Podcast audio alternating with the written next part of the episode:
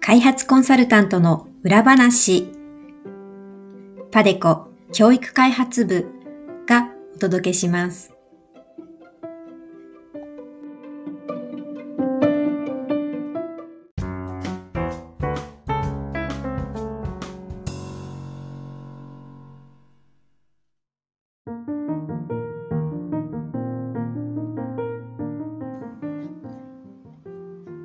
皆さんこんにちは。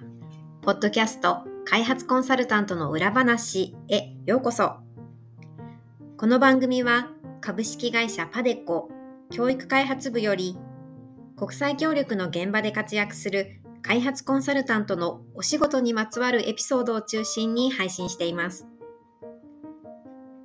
開発コンサルタントの仕事内容や現場の声、そしてその舞台裏などを様々なゲストとの対談を通じてご紹介します。開発コンサルタント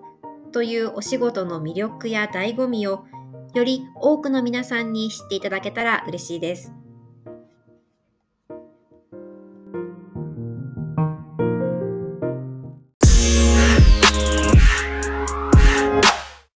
本日のテーマは、パデコ教育開発部が今年5月から6月にかけて実施した動画コンテストについてです。この動画コンテストの企画運営を担当した西原さんをゲストにお招きし、イベントの概要についてご紹介いただきました。本日はパデコ教育開発部で今年の5月から6月にかけて実施したビデオコンテストについて、えー、そのビデオコンテストを担当した西原さんにゲストにお越しいただきました。西原さん、今日はどうぞよろしくお願いします。こんにちは、よろしくお願いします。えー、それでは早速ですが、この実施したビデオコンテストについて、どのようなイベントだったか簡単に教えていただけますか？はい。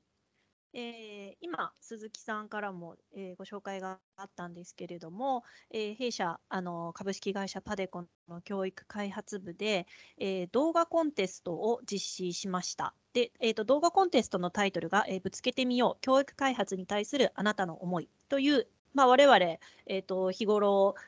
開発途上国に行って簡単にどういうあのイベントだったのかっていうのをご説明しますと、えー、ゴールデンウィーク明けから1ヶ月間の応募期間を、えー、設けまして、その間に、えーとまあ、ショートビデオということで、まあ、あの3分以内のあの2、3分程度のコロナ禍における、えー、途上国の教育開発というのをテーマに、えー、あの自由なあの、まあ、サブテーマというかをあの学生さんに考えていただいてあの短い短い動画を編集してあの応募していただきました。6月5日の日曜日だったので、まあ、あのちょうど1か月間ほど制作期間はありました。あはい。6月の5日というと、本日収録しているのが6月の24日ですので、もう今の時点では応募は締め切っているというイベントですね。はい。はい。えっ、ー、と、動画のテーマとして、えー、お話しいただきましたコロナ禍における途上国の教育開発というテーマであの3分の動画を作っていただくというイベントでしたが、このテーマはどういうふうに決めたんでしょうか？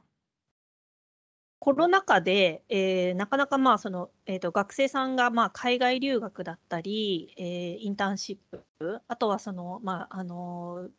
研究のためのフィールド調査というのに、えー、まあ、いけない状況下っていうのがここまあ数年続いていますよね。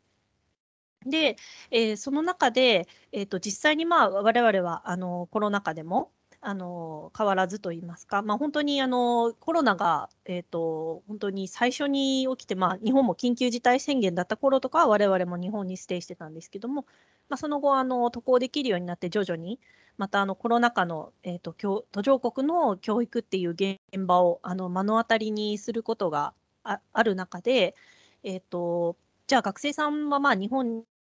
国内にいて実際にまああの、まあ、ネットだったり、えーまあ、オンラインでの情報しか今は難しいと思うんですけれどもそれでもなんとかこう自分たちの知恵だったりネットワークっていうのをまあ最大限使ってもらって途上国であの、まあ、学生の立場としてあのどういう困難を抱えているのかとかあとまあその、まあ、これをきっかけに、えーとまあ、我々国際協力のアクターがどういう取り組みをしているのか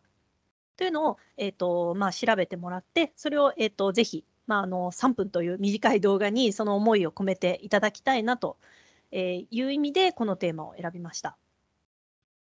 3分という時間だけ考えるとすごい短い時間かなと思うんですけども実際にそれを動画で作るとなると結構大変な作業なのかなというふうに思います。私あの動画はスマホのあのビデオ機能で例えば子供の動画を撮るとかそういうことしかしたことがなくて編集ってしたことがないんですけど今回このビデオコンテストって編集しなきゃいけないと思うんですよね。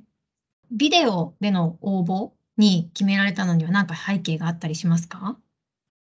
やはりあの今鈴木さんからもありましたようにこう我々の世代ってそんなにこう動画編集をあの学生時代にやってこなかったというかそこまでその動画編集のアプリだったりあの、まあ、スマートフォンを使っての動画編集っていうのがそこまであまり普及していなかった世代だと思うんですよね。まあ、かやあの、まあ、今はもう中高生とかでもあの普通にこう TikTok とかで簡単に自分のスマホ1台で動画編集ができる世代かなとあの思っておりましてそれであの、まあ、企画チームとしてはぜひその、えーと、学生さんたちの、まあ、動画編集のスキルであったりを、まあ、見てみたいという、まあ、あの純粋な思いがあって、まあ、あのエッセイだったり、まあ、ポスターっていうアイディアもあったはあったんですけれどもあのやはりそういうあの学生さんたちの、まあ、新しいアイディアだったり、まあ、こう斬新な切り口でそれを、えーとまあ、どういうふうにな動画編集スキルを持っているのかというのをあの、まあ、一こう我々もあやかりたいという思いがあってそれであの動画編集というか動画コンテストというコンテンツに決めました。はい。あの、これ応募していただくときは動画をこちらに提出いただかないといけないと思うんですけど、どういうふうに今回提出いただいたんでしょうか？あそれはですね、えーと、学生さんにご自身で、えー、YouTube に自分の動画をアップロードしてもらって、で、えーと、そのリンクを我々と共有するという形を取りました。えー、やはりあの今の学生さん、そういうあの YouTube だったりとか、慣れていらっしゃって、まあ、中にはね、あの YouTuber 兼大学生さんみたいな方もあの、ね、中にはいらっしゃったかもしれないので、やはりその辺はスムーズにあのしてくださいました。はい。これあの動画コンテストということなので、コンテストというからには、あの1位、2位というようなあの順位も今後決まってくるのかなと思いますけど、えー、賞は何か決まっているものがあるんでしょうか？はい。そうですね。あのー、まあ、大学生さん、院生さんといっても、まあ、お忙しいですから、あのー、ここま、あのこういうふうに、あの、動画を作ってくださった、えー、学生さんには、あの、その中から優秀な作品を選んで、えー、Amazon ギフトカードを、えー、贈呈する予定です。ちなみに、えっ、と、金、銀、銅がありまして、えっ、と、金賞が、えっ、と、5万円、で、銀賞が3万円、で、銅賞が、えっ、と、2万円を、えー、2万円分の、えーと、カードを贈呈します。あの、Amazon ギフト券を贈呈させていただいて、あの、研究ですとか学生さんの活動に今後お役立ていただければいいなというふうに私たちも考えて、えー、こういう賞を設定したということです。えっ、ー、と、ちなみにこのコンテストもうあの募集は締め切っているということなんですが、結果はいつ頃出るんでしょうか？そうですね、えっと、今あの、応募いただいた作品を順番に、えっと、見ておりまし、えっとまあ、それが、えっと、審査が終わるのが、えー、7月の、まあ、頭頃に、えー、終わる予定なので、なので、あの応募していただいた学生さんの中から、えー、入選した方には、えー、7月の中旬頃には、えーえー、個別にご連絡を差し上げようと思っています。あの一般にこういうあの作品がああの提出がありましたとか、この作品が賞、えを取りましたというような、そういう公表も予定はされてますか？そうですね、やっぱりあの今回、私自身拝見していて、非常に素晴らしい作品があの集まったので、えーと、もしその入賞した方の許可を得られたら、弊社教育開発部のえ、運営する特設サイトの方で、えー、ぜひその動画を一般公開させていただければというふうに考えております。えっ、ー、と、入賞した方にはまたそちらもぜひ個別に打診する予定です。あの学生さんに、えー、事前にご相談の上で公表できる、あの公開してもあのいいですよと、あの承諾を得たものについては、あのパデコの教育開発部のホームページの方で公開することも検討しているということですね。イベントについては、ざっとお話しいただきました。はい、で最後になんですけれども、まあ、あの今回ですね、まあ、主な、えーと、このイベントをあの企画したモチベーションとしては、コロナ禍で経済的に困窮している学生さんだったり、院生さんでまたあのそういった理由からあの学業を諦めざるを得ないというようなあの痛ましいニュースを我々もあの見ながら何かできないかなというふうには日々思っていまして、まあ、片やその、えーと、出張であの途上国に行くとそこでまた、えーと、コロナで、まあ、日本よりももっと厳しい現実に直面している学校だったりあの子どもたちを見つつ、まあ、なんとかこの、えーとまあ、両両方というか双方にえーと、我々の持っているこうあのアセットを生かしてあのアプローチできないかなという思いであの立ち上げた企画ではあったんですけれども、まあ、実際に集まった動画を見てみると本当にあの学生さんならではの工夫だったりあの、まあ、冒頭で私が申し上げたような、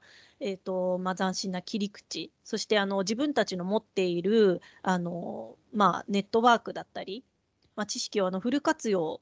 したんだなということが、まあ、動画からも本当にあの感じ取れるような作品を拝見してあの一、まあ、本当に開発コンサルタントの、まあ、端くれとしてあのすごく胸が熱くなる思いで本当にこのイベントを企画してよかったなとあのまだあの家庭ですけれどもそういう思いになりました。なのであの、まあ、この場をお借りしてというかあの応募してくださった学生の皆さんには本当に心からあのお礼を申し上げたいと思います。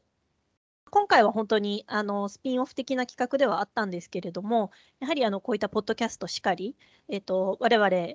あの開発コンサルタントから、えー、国際協力の道を志すような、えー、学生さんとか院生さん向けのイベントをやっていくこともあの本当に重要であり、我々も本当に学びが多いなというのを感じる、あの本当にこの頃ですので、また何か同じ企画になるかどうかは分からないですけれども、えーと、学生さんにとって少しでもあのお役に立てるような何か楽しい企画を考えられたらいいなというふうに思っています。またあの新しい企画がありましたら、えー、このポッドキャストですとか、えっと、特設サイト、我々の持っている Facebook、Twitter などの SNS を通じて、より活発に発信していきたいと思っていますので、皆さんどうぞ引き続きよろしくお願いいたします。はい、西原さん、いろいろと説明いただいてありがとうございます。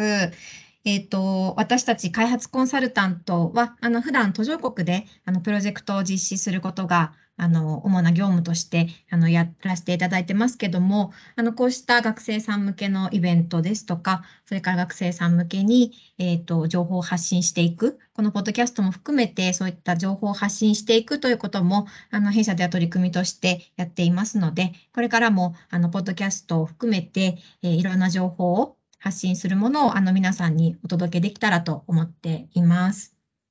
えっと、今回、西原さんにご紹介いただいたこの動画コンテストの、え、結果については、先ほどご紹介もありました通り、パデコの、えー、教育開発部のホームページ特設サイトで、え、結果についてまたご報告をさせていただこうと思っています。で、ポッドキャストでもあの結果について、えー、また別の回で扱えるといいなというふうに思っていますので、そちらもご関心のある方はぜひ聞いてみてください。では、西原さん、本日はどうもありがとうございました。ありがとうございました。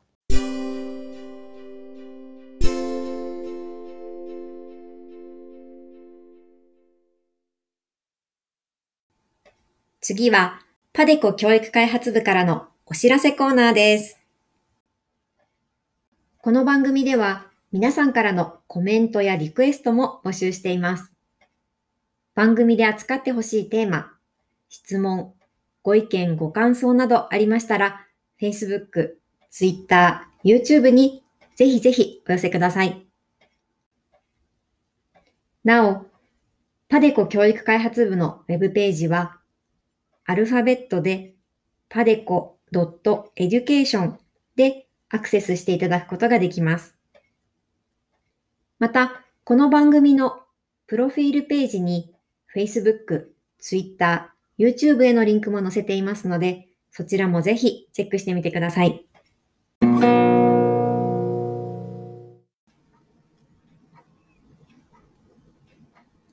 西原さん、今回はお話ありがとうございました。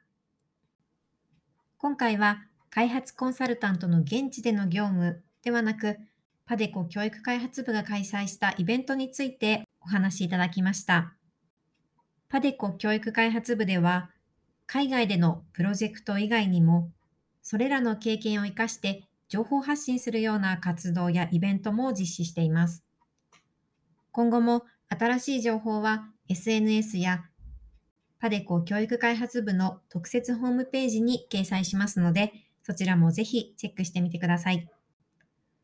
次回の配信は7月8日にお届けする予定です。どうぞお楽しみに。パデコ教育開発部が送る開発コンサルタントの裏話でした。次回もお楽しみに。